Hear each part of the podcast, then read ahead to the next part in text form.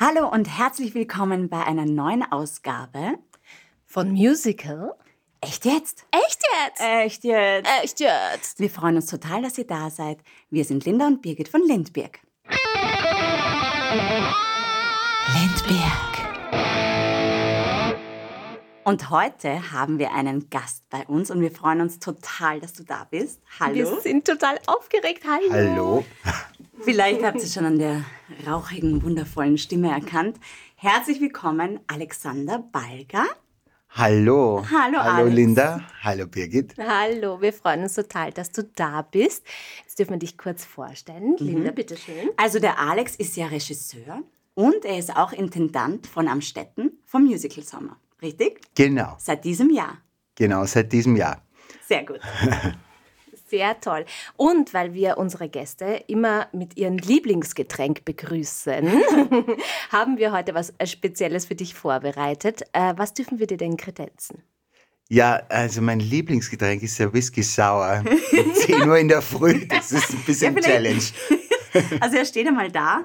Er riecht auch sehr sauer und sehr gut. Äh, Aber es ist nur ein kleiner Shot, sagen wir dazu. Ja. Ja. Es steht auch Kaffee am Tisch und Wasser. Also in diesem Sinne, schön, dass du da bist. Gut, Cheers, Prost. Prost.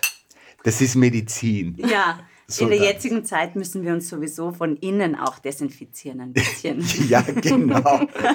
Mit Nein. Whisky und äh, natürlich für die Abwehr ist die Zitrone gut. Die Vitamine. Richtig, richtig die Vitamine.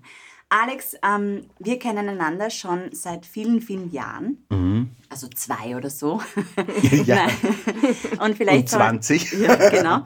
Ähm, vielleicht sollen wir mal kurz erzählen, ähm, wer du eigentlich bist. Also wo bist denn du aufgewachsen? Also aufgewachsen bin ich in Mistelbach. Mhm. Geboren in Wien, aber aufgewachsen in Mistelbach. Das ist nordöstlich von Wien eine kleine Stadt. Und warum? Weil das wissen ja vielleicht auch nicht alle, aber du bist ja eigentlich Musical-Darsteller. Auch. Ja, ich bin Musicaldarsteller, also das habe ich äh, zumindest gelernt, Musicaldarsteller. Äh, ja, Wie bist du dazu gekommen? Warum wolltest du Musical-Darsteller werden? also alle, die aus der Gegend Mistelbach kommen, die haben irgendwie die gleiche, die gleiche Vergangenheit, was das betrifft. Wir haben da einen Chor in Mistelbach, der heißt A Cappella Chor. Die machen bis heute ja immer schöne Produktionen. Unser Chorleiter hat das damals eigentlich angefangen, dass er damals Musicals oder Musical-Ausschnitte gemacht hat, einmal im Jahr.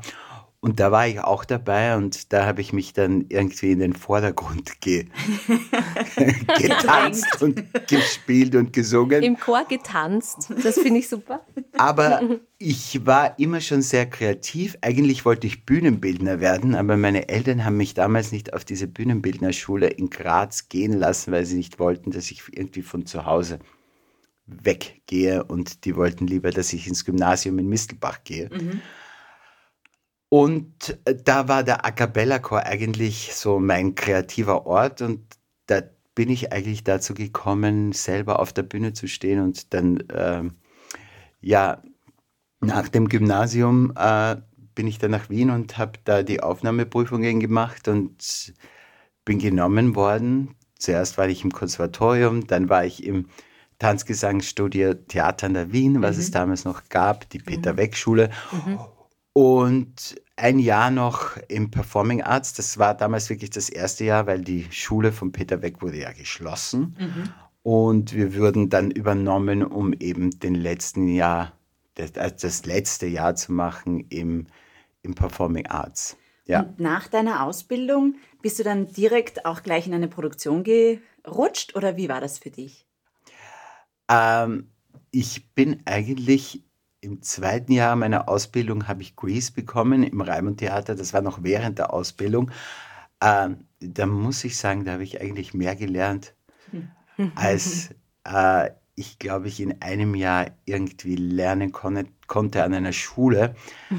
Das haben wir nämlich auch in dem letzten Podcast gesprochen, dass man eigentlich dann, wenn man arbeitet, tatsächlich so viel noch lernen kann, dass man gar nicht in der Ausbildung alles äh, schaffen kann. Ja, in der Ausbildung kann man eben das Handwerk lernen, aber wirklich diesen ganzen Ablauf eines Theaters kannst du nur äh, lernen, wenn du wirklich äh, das täglich machst und, und, und auch in dem Verbund des Theaters bist. Das war halt sehr gut im Theater in der Wien, in dieser Schule, weil äh, das war eben mit dem Theater oder ins Theater integriert. Die Schule war neben dem Theater in Wien und man hat die Auditionsklassen, die Audition Classes auf der Bühne gehabt, also und man hat die Kantine der Bühne benutzen können und man war da schon sehr einbezogen in diesen ganzen Theaterbetrieb. Ähm, ja, ich glaube es trotzdem wichtig, dass man irgendeine Ausbildung hat. Ja, auf jeden Fall. Ja, also darüber, wie gesagt, haben wir auch schon in einem Podcast, einen eigenen Podcast für die Ausbildung gemacht. Und wie ging es dann bei dir weiter nach Greece? Ähm, ja, ich habe dann eigentlich Kabarett bekommen in Wien, habe das aber abgesagt. Das war damals von der Merit Bartz eine Inszenierung in den Sophienseelen. Aha, äh, und die Kim Daddy hat da Choreografie gemacht und das habe ich eigentlich bekommen. Und dann war ich im Sommer Freunde besuchen in Düsseldorf. Die haben nämlich die Tour, die Deutschland-Tour damals von Greece begonnen und dann habe ich, war da, da auch der Dennis Kellerin und der hat gesagt, du, eine Rolle wird frei, der Sunny in Greece auf der Tour, willst du das nicht machen? Und dann habe ich mich doch für das entschieden und so bin ich nach Deutschland gekommen und mhm. habe dann noch zwei Jahre Grease gemacht und äh, dann habe ich Les Miserables gemacht. Das war überhaupt immer mein Traumstück, das Wirklich? zu machen. Und während Grease habe ich aber schon Grease in Düsseldorf habe ich begonnen zu inszenieren, weil da bin ich zum damals Thomas Kraut gegangen, der war der Produzent von Grease und wir hatten so ein kleines Theater neben dem Grace Theater in Düsseldorf. Das hieß damals der Wax Club, später heißt es Club im Kapitol. Mhm. Und der hat gesagt, wer immer was machen will, geht da rein und macht was. Und du hast dir gedacht, hey, das kann ich auch. Ich kann auch inszenieren. Ich will das mal machen. Das ist irgendwie, ich möchte das ausprobieren. Oder wie hast du dir überlegt? Weil es gibt ja viele Darsteller, die sagen, ich könnte mir überhaupt nicht vorstellen, eine Inszenierung zu machen, weil ich gar nicht weiß, was ist das, was äh, man dafür alles braucht oder wie das funktioniert. Aber du hast dir gedacht, hey, komm, ich probiere das jetzt. Ähm, ich habe bei anderen Stücken, bei denen ich mitgemacht habe, immer oft zugesehen, was so hinter der Bühne abging, weil es mich interessiert hat. Ich bin als bei den Lichtproben oder so immer dabei gesessen und ich war überhaupt jemand, der wahnsinnig bis heute noch wahnsinnig viel lernt und Learning by Doing und aber auch beim Zuschauen lernt und schau gerne zu. Und irgendwie war das in meinem Blut. Außerdem bin ich sowieso ein bisschen so ein Geschaftelhuber, das war ich immer schon in Für der unsere Schule. deutschen Zuhörer ein Geschaftelhuber, Was, wie könnte man das übersetzen? naja, so. Jemand, der gerne. Der sehr geschäftig ist. Ja, ein sehr und, geschäftiger äh, Mensch. Ja. Der gerne Leute zusammenbringt und gerne organisiert. Ein mhm. Organisator ja. auf Deutsch. Ein wunderschönes ähm, Wort. Ja, und Welche Produktion hast du dann inszeniert? Was war deine erste Inszenierung? Welches Stück war das? Das war Godspell. Mhm. Godspell war das im Jahr 1997. Mhm. das ist gar nicht mehr wahr, ne? Und da war eigentlich schon zu sehen, ja, das ist eigentlich die Richtung, die ich, in die ich gehen will. Äh, ich hatte nur mehr ein Stück eigentlich auf meiner Liste zur damaligen Zeit und das war Les Miserables, weil das hatte ich in Wien gesehen und das war irgendwie der Auslöser, das zu machen mhm. und auch diesen Beruf zu ergreifen. Und dann habe ich für die deutsche Version damals in Duisburg, die haben extra ein Theater damals noch gebaut, das gibt es ja heute gar nicht mehr. Wow. ja, das steht jetzt leer. Mhm. Ähm, ja. Wie so viele. Genau. Aber da habe ich dann Auditions gemacht und dann habe ich das gemacht und dann war das irgendwie raus, dieses auf der Bühne stehen und äh, komischerweise, ich habe mit vielen Kollegen gesprochen, die Les Miserables gemacht haben. Viele haben danach so, sind danach in die Regie gegangen. Ich weiß nicht warum, gerade dieses Stück, aber der Stefan Huber hat ja auch Les Miserables ja. gemacht. Ich glaube, bei dem war das auch irgendwie so ein Schlüssel. Und für dich Erlebnis. war das dann so ein Moment, wo du dir gedacht hast, okay, jetzt habe ich alles gespielt, was ich spielen wollte und jetzt bin ich irgendwie bereit, die Bühne aktiv zu verlassen und nur noch, also nur noch unter Anführungszeichen, nach hinten zu gehen und die Inszenierungen zu gestalten? Oder war es für dich noch nicht klar und du hast dir gedacht, naja, ich kann ja eh noch immer wieder mal selber spielen, vielleicht, wenn ich Lust habe? Naja, das war dann so, dann habe ich Kabarett inszeniert und da war ich Abendspielleiter und danach kam eigentlich, während Kabarett haben wir uns schon Miami Nights überlegt mhm. und es kam dann eines äh, nach dem anderen und irgendwie ähm, habe ich mir nie mehr überlegt, ja, ich könnte jetzt Audition für das machen, weil irgendwie ist man dann auch aus dem Training raus. Mhm. Also ich, ich habe mehr Angst vor dem Audition, dass ich mir, und je älter man wird, desto, desto schlimmer, wird schlimmer werden diese Auditions, so kann man es auch sagen. Oder man hat Angst, nicht, äh, nicht gut zu sein oder so gut, wie man es von sich erwartet. Mhm. Also das ist ganz einfach. Mhm. Man kriegt natürlich, ja, man sieht das ganz anders dann. Man haut sich nicht mehr so rein. Als Junger haut man sich rein, man geht zur Tischen und kotzt das raus und es ist gut, aber bei, ja, man wird eben, und wenn man da nicht im Training ist, dann geht es nicht mehr so gut. Okay. Hast du von vielen Kollegen, also ich habe ja auch ein paar Mal jetzt schon hinter der Bühne mitgearbeitet und gearbeitet und habe von vielen Kollegen immer die Frage bekommen, ja, aber vermisst du das nicht auf der Bühne stehen? Hast du es je vermisst? Oder hat sich die Regie und die Organisation so sehr erfüllt, dass man es vielleicht gar nicht mehr vermisst? Ich muss sagen, ich habe es nie vermisst. Ich habe nur bemerkt, äh, wie ich dann vor drei, drei oder vor vier Jahren äh, Abendspielleiter war, wieder nach langer Zeit, nach zehn Jahren wieder Abendspielleiter war, äh, bei Tarzan in Oberhausen, dass ich das, dies, die, diese Gemeinschaft vermisse. Mhm. Die entsteht, äh, wenn man ein Stück macht und vor, vor allem diese Ensuite-Produktionen, äh, da entwickelt sich schon was ganz Spezielles und das davor bei einer Show. Das hat man nicht nur bei Ensuite-Vorstellungen, aber dieses zusammen aufwärmen, zusammen hinter der Bühne stehen, in den Wings zu stehen, auf den Auftritt zu warten und das zu beobachten, da habe ich mir gedacht, das ist was. Dieses, diese Aufregung davor mhm. ist was, was mir fehlt, nicht der, der nicht der Applaus. Mhm. Also, mhm. ja. Vielleicht ganz kurz zur Erklärung. Ein Abendspielleiter ist eine Position in einem Theaterbetrieb, der wenn die Premiere dann vorbei ist, der dann eigentlich schaut, dass das Stück in Shape bleibt, oder? Also der dann einfach schaut, dass die ja. Abläufe passen, dass es allen Darstellern gut geht, dass kein Darsteller irgendeinen Blödsinn macht auf der Bühne, sondern eigentlich wirklich das Stück spielt, was auch einstudiert worden ist,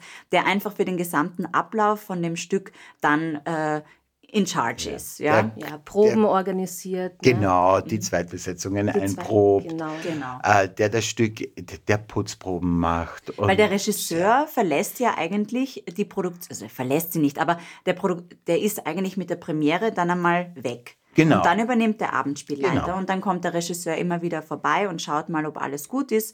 Wenn es ein lieber Regisseur ist, dann kommt er ab und zu vorbei. Manche sieht man auch nie wieder. Aber kommen wir zurück zu einem Stück, das für dich vielleicht auch so eine Art Knackpunkt war, Miami Nights, oder? Mhm.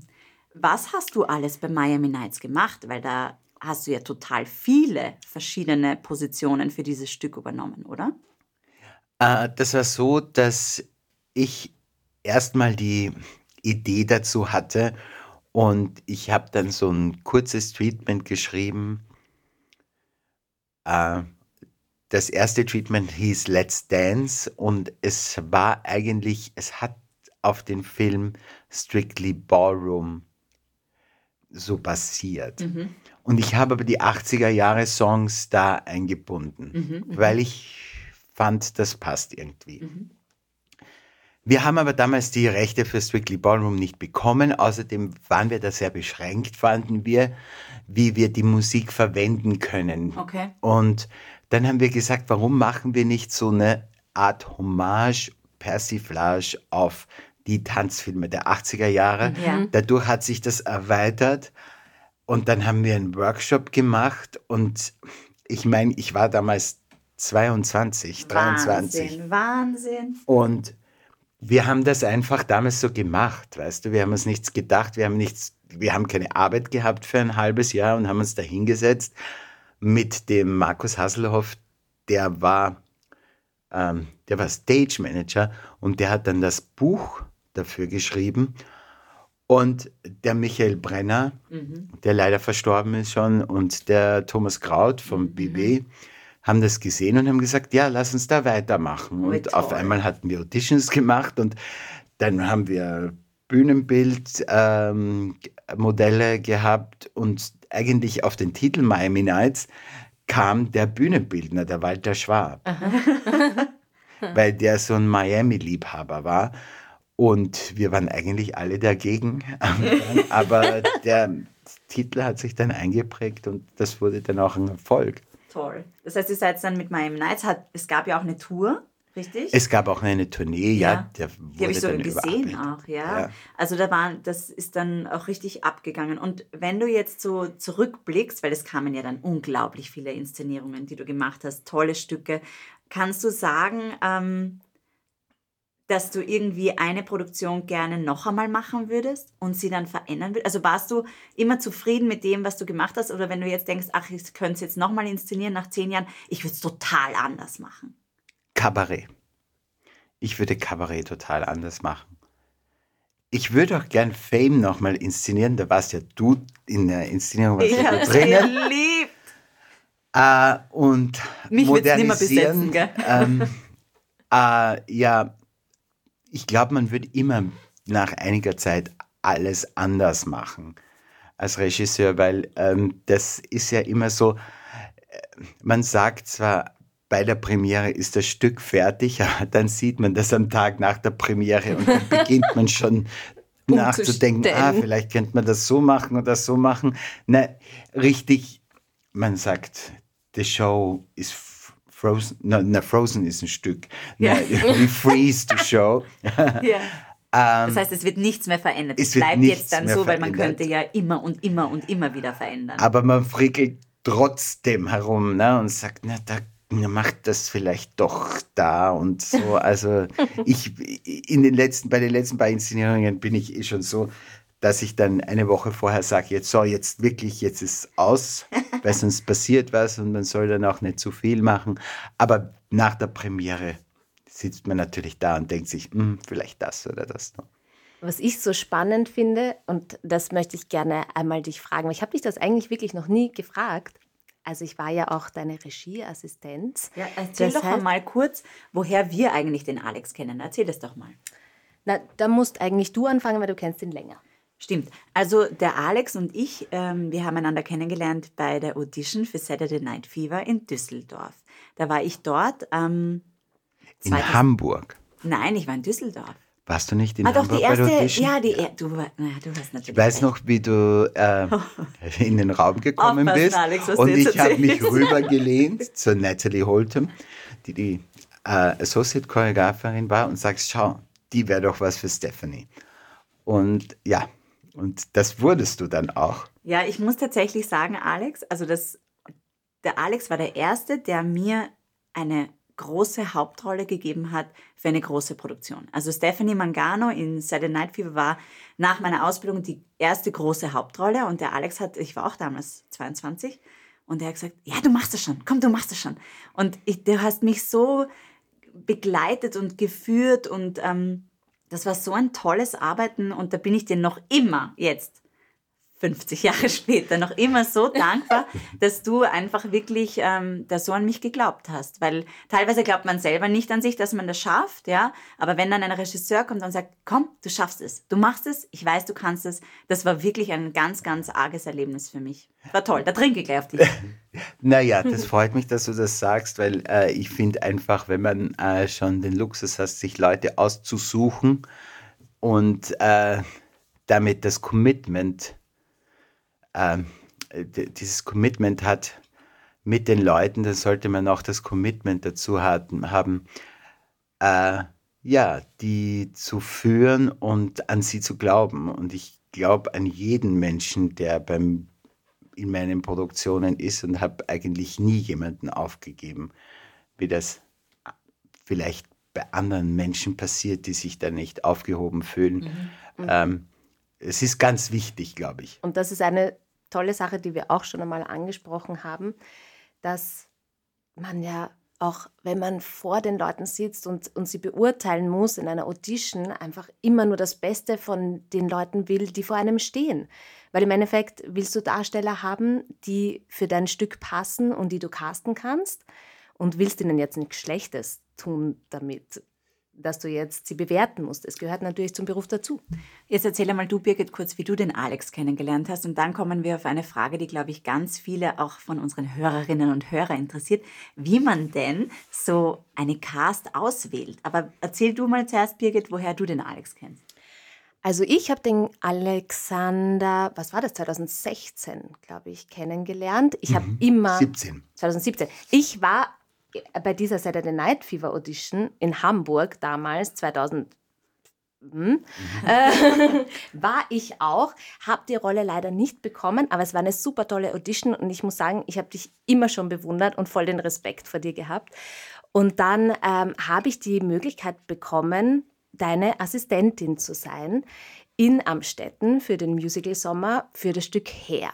Und ich liebe Hair und ich habe deine Arbeit immer bewundert und geliebt und diese Chance habe ich natürlich dann ergriffen und du hast mir die Chance gegeben, deine Assistent sein zu dürfen.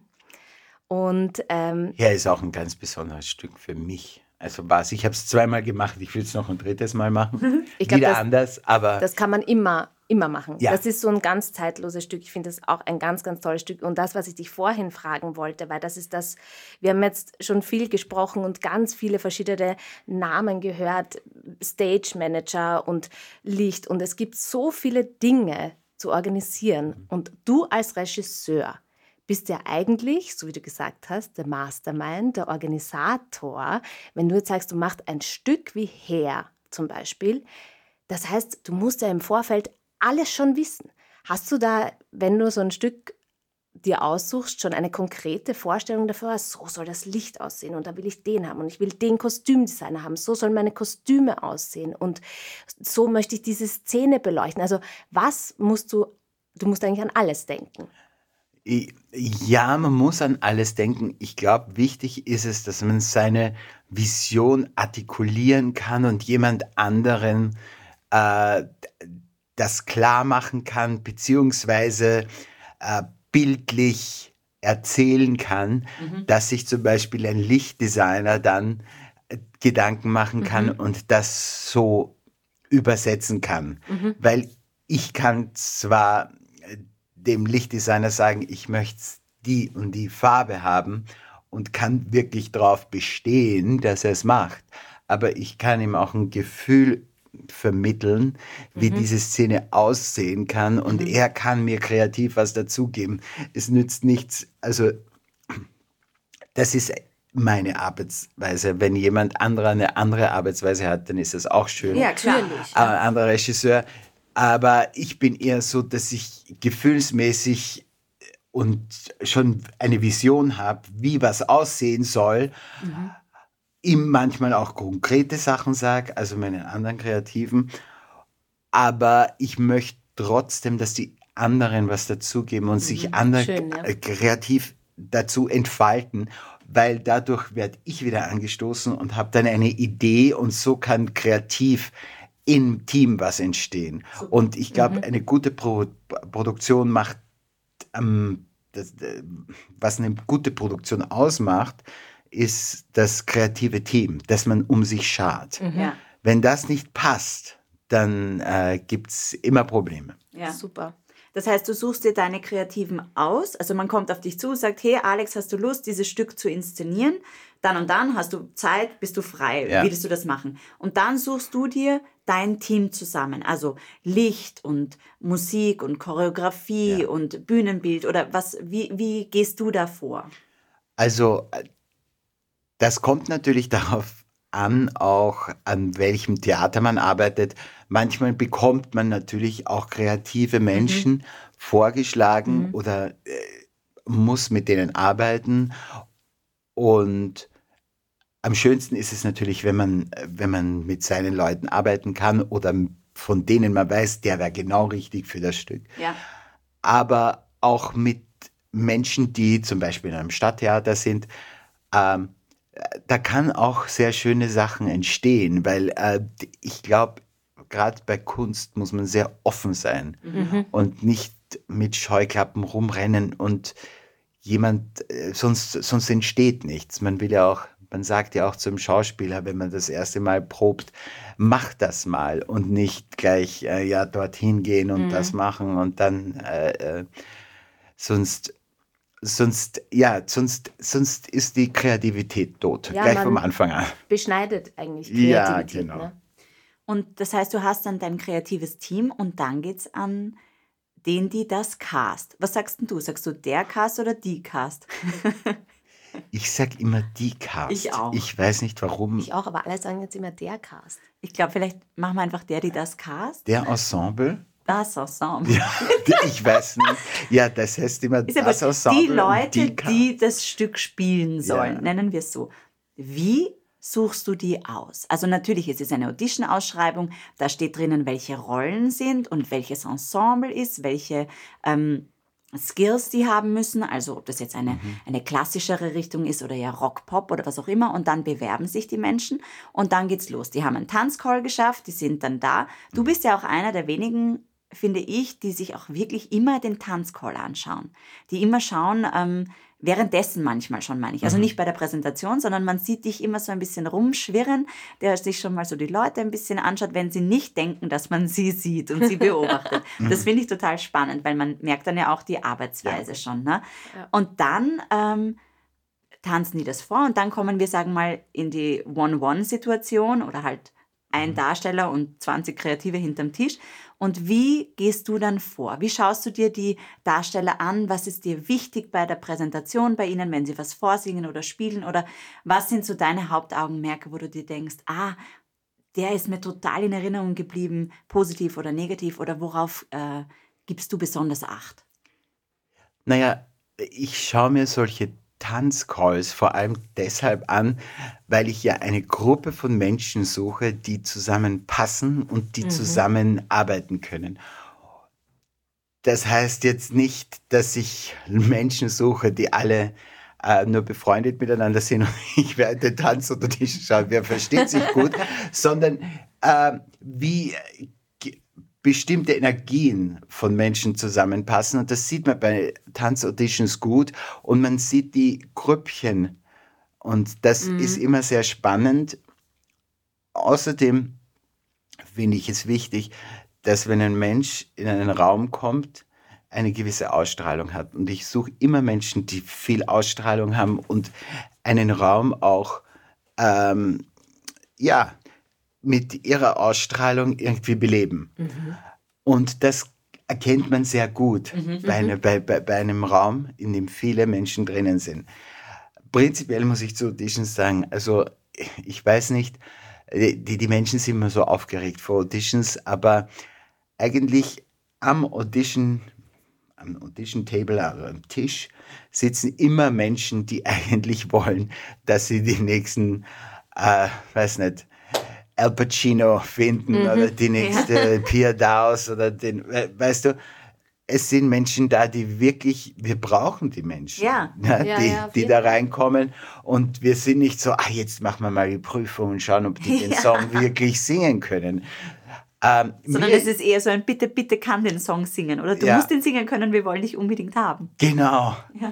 Äh, noch, bei, was, was bei Auditions noch dazu kommt, ist, dass die Leute immer versuchen, irgendwas zu singen, was, äh, was zum Beispiel, was niemand singt, was Unbekanntes oder dann, äh, nein, die Leute müssen was singen, was sie persönlich mhm. am besten zeigt ja. und was sie lieben. Und es interessiert mich auch weniger, ob sie das jetzt bis zum hohen C singen können. Also immer, natürlich interessiert das den musikalischen Leiter wieder und dann wird gestritten. Aber äh, mich interessiert, es geht um, im Musical geht es um Storytelling. Ja. Und ich möchte, dass in drei Minuten mir jemand eine Geschichte erzählt, und zwar seine Geschichte. Und äh, da nutzt es mir wenig, wenn irgendwo steht in so Audition Sachen, äh, oder steht immer in Facebook, welche Audition-Songs soll man nicht singen und dann steht immer Popular und dann, wenn ein Mädchen reinkommt und Popular von Wicked singt und das ist gut, mhm. dann und es, sie leuchtet dabei und ja. sie bringt das gut rüber, spielt das gut, dann möchte ich den Song hören. Wenn ja. es natürlich nicht passt, dann nicht. Deshalb sollte jeder einen passenden Audition-Song finden. Es macht wenig Sinn, irgendwas zu finden, was wirklich niemand kennt, auch nicht der Chorrepetitor, ja. weil der verspielt sich als erstes. Und dann ist man auch, ah, okay. Oder es ist so, dass es wirklich zu einem passt. Mhm. Aber man muss was finden, was zu einem passt ja. und was seine Persönlichkeit rausbringt. Mhm. Schauspielerisch, gesanglich und natürlich auch die Persönlichkeit. Ja, sehr schön. Super. Ähm, jetzt reden wir ein bisschen über Amstetten. Ja, ja du bist ja jetzt, hast du eine neue Aufgabe übernommen. Jetzt bist du Intendant geworden. Mhm. Wieder ein neues Kapitel eigentlich und eine neue Aufgabe. Und dann kam Corona und ihr habt leider diesen Sommer nicht euer Stück spielen können. Und ja. zwar ist geplant, dass On Your Feet, ein ganz tolles Stück mit wundervoller Musik. Wie war das für dich? Ganz kurz, gar nicht groß ausschweifend, wir wollen jetzt nicht zu negativ werden, einfach diese Situation mit Corona und diese, was da alles passiert ist. Ähm, es gibt gewissen Sachen im Leben, die kann man nicht beeinflussen. Und ich denke, Corona oder dieser Virus ist einfach etwas, das kann man nicht beeinflussen. Und deshalb war es in dem Sinne, am Anfang war ich nicht traurig, oh mein Gott, jetzt kann ich das nicht machen, weil, äh, oder die kann das nicht stattfinden, ähm, weil es wird nächstes Jahr stattfinden, ja. auf jeden Fall. Äh, es war natürlich schwierig und ich finde, was mir mehr leid getan hat, war, dass so viele Künstler wirklich die, die wirklich von Job zu Job gehen, einfach so viele Jobs verloren haben mhm. und ähm, dass irgendwie auf einmal die Kulturlandschaft insgesamt so austrocknet, mhm. weil es geht ja nicht nur um Musical, sondern es geht wirklich um sämtliche Kultureinrichtungen und auch Theater. Also man kann das natürlich alles machen und natürlich wahrscheinlich müssen wir das nächstes Jahr auch machen mit, mit den Abständen und mit den Hygieneregeln ja. im Theater. Das wird es ja wahrscheinlich weiterhin noch geben. Aber ein volles Theater ist das, was man sich wünscht. Mhm. Keiner wünscht, wünscht sich ein halbvolles Theater. Ja. Mhm. Ne? Und das tut weh. Ja. Also es geht nicht um mich, Mhm. In dem Sinne, dass oh, ich werde weitermachen und werde den Beruf weitermachen und mhm. werde das nächstes Jahr machen und ähm, und wenn nicht das, dann was anderes, aber es wird immer was geben. Das war immer mein Lebensgrundsatz, dass, dass ich da weitermache und stark bleibe.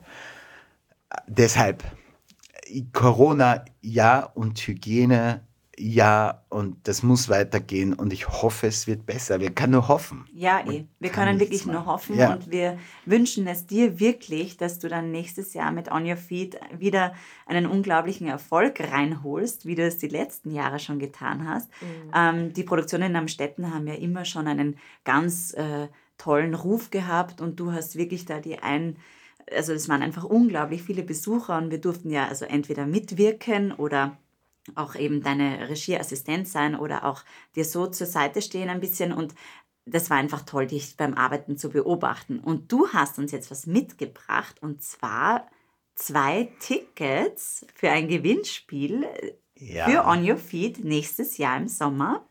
Genau. Ich habe zwei Tickets mitgebracht für das ganz tolle Stück On Your Feet. Ja. Äh, das ist die Geschichte von Gloria Estefan und ihrem Mann mhm, Emilio mhm. Estefan.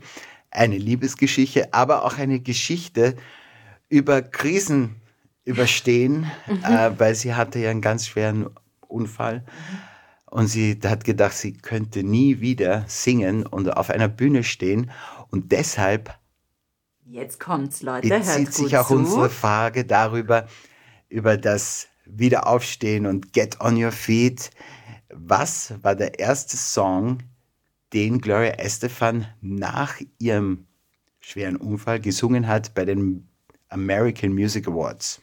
Und ein kleiner Tipp, dieser Song ist auch im Stück natürlich drinnen, ein bisschen weiter hinten.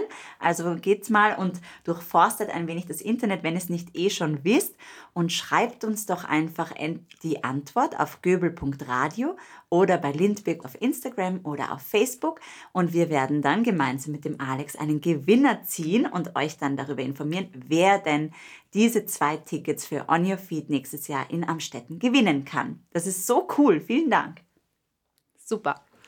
Dann haben wir noch ähm, einen kleinen Steckbrief für dich vorbereitet. Das machen wir auch mit all unseren Gästen, so wie dein Lieblingsgetränk. Hast du schon ausgetrunken? Ja, ich habe es natürlich schon Aber es war wirklich ausgetrunken. nur ein Es- Mini-Schlückchen. Nein, es war Ja. super. Es hat die Zunge so gelockert. ist besser wie eine Gesangsübung. Das, Also ihr Lieben, nein, wir üben natürlich lieber Gesang, als Whisky sauer zu trinken. Also pass auf, wir fragen dich einfach Fragen und du antwortest gleich das, was dir als erstes in den Sinn kommt, okay? Wie ist dein Name? mein Name? Alexander Balga. Hast du noch einen zweiten Namen? Nein. Gut. Wo bist du, Mein ge Mittelname ist ja Alexander Balga. wo bist du denn geboren? Äh, ich bin in Wien geboren. dein Sternzeichen? Stier. Dein chinesisches Sternzeichen. Ich glaube Schwein oder Tiger. Ich glaube aber Schwein. Was ist denn deine beste Eigenschaft? Meine beste Eigenschaft, meine beste Eigenschaft ist, glaube ich, mein Humor. Das können wir Oder unterstreichen. Dinge mit Humor zu nehmen und mich selbst nicht so ernst zu nehmen in gewissen Dingen. Ja, Was ist deine schlimmste Eigenschaft? Ungeduld. Aber auch im Regiefilm eine gute Eigenschaft.